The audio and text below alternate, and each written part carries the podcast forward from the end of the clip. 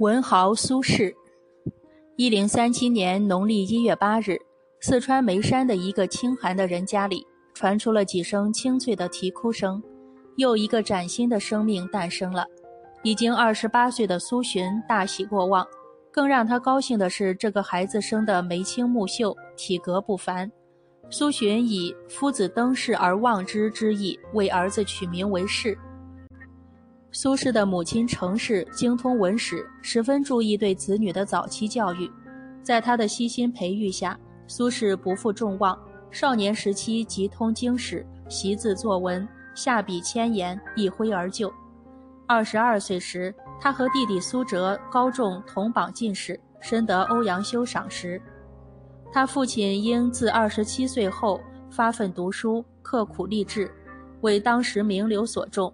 免试任编撰礼书，三苏之名震动京师。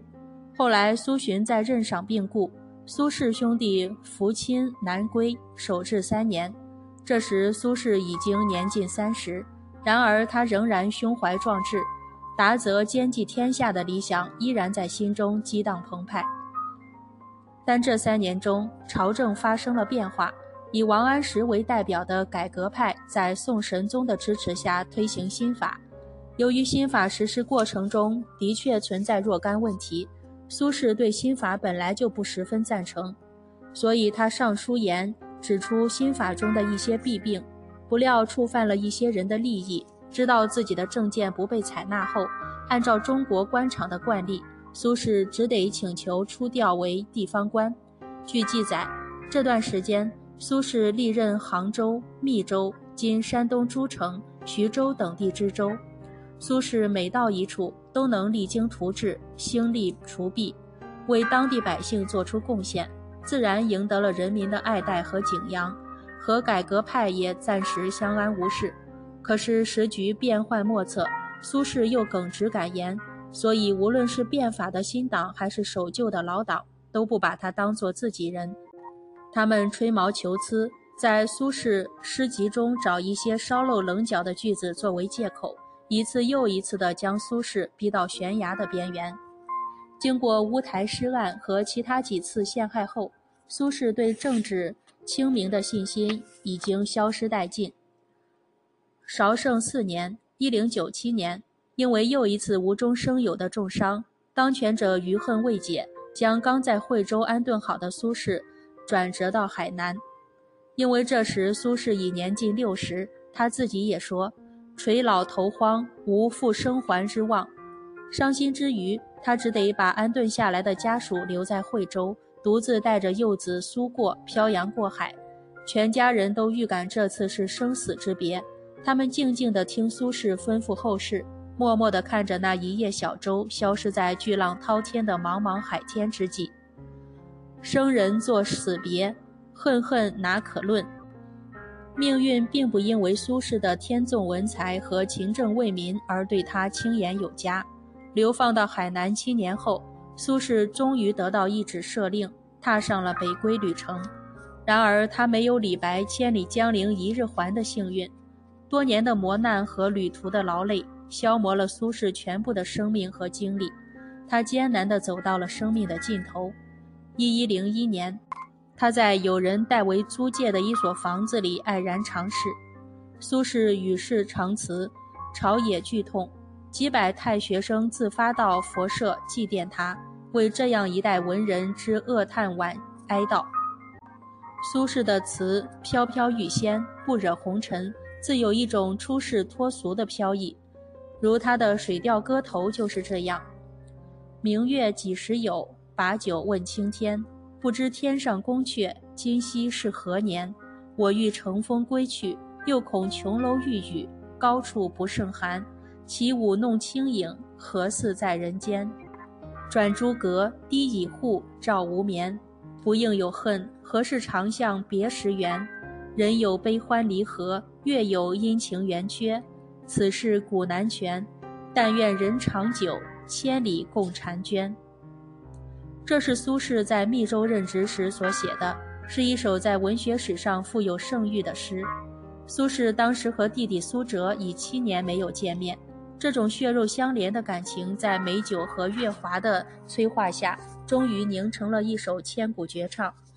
在诗人笔下的月华也通了人意，他转过朱红大门，绕过雕花锁窗，照着天下相思的人们。苏轼不禁又问道：“月儿，你远离尘嚣，不应该再有什么遗憾的，可为什么偏偏在人间相思难聚的时候，圆得如此难堪呢？”看来人间有悲欢离合，就像月亮有阴晴圆缺一样，是难免的呀。想到这里。诗人对远在千里之外的弟弟说：“即使我们相隔千里，无法相见，但只要我们能共同沐浴着这一片月亮的清辉，也就该满足了。”这样，本来沉重的思亲之情，在作者几经转折之下，就从抑郁翻转为了超脱。一般都将苏轼看作是豪放派词人，其实问题并不这么简单。苏轼的词包罗万象，风格多变，有豪放旷达如《念奴娇·赤壁怀古》者，有婉约凄恻如《江城子·十年生死两茫茫》者，也有活泼真切如《浣溪沙·无首》者。人们之所以用豪放词人来评价苏轼，是因为自从苏轼之后，词开始走出了花间派专送风花雪月的路子。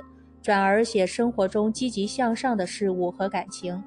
从根本上看，苏轼真正称得上豪放的，只有《江城子》《密州出猎》等几首。像前面所说的《念奴娇》《赤壁怀古》，可能都不是。词写到最后时，苏轼追古思今，想想自己已经是年过四旬，却壮志成空，忍不住悲从中来说：“故国神游，多情应笑我。”早生华发，人生如梦，一尊还闾江月。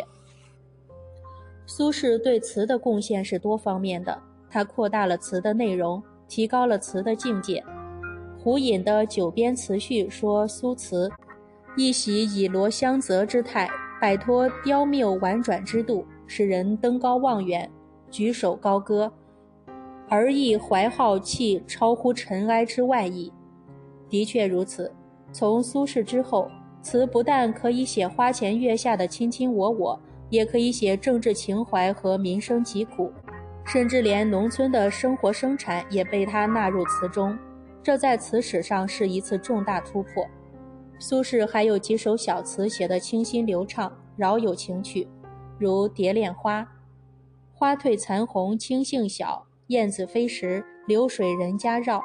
枝上柳绵吹又少。”天涯何处无芳草？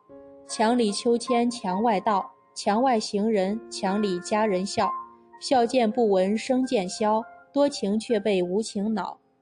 这首词写于作者贬谪途中，苏轼此时仕途不顺，心中极为不适。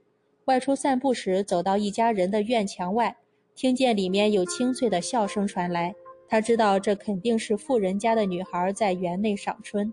他们青春年少，无忧无虑，正是人生最幸福的时候，而自己空怀壮志，只为一封奏书就拖家带口一路南奔，这样的日子何时才能结束？相传苏轼的爱妾朝云在唱到这首词时，泣涕满襟，说：“妾所不能歌者，枝上柳绵吹又少，天涯何处无芳草也。”这也许正是苏轼感触最深的一联吧。对苏轼个人而言，本来应该大有作为的一生，竟会因为一言不慎而付诸东流，这是怎样一种深沉而无奈的悲哀？历史的青烟已经散去，知道这些隐曲的，可能只有随风而去的古人了。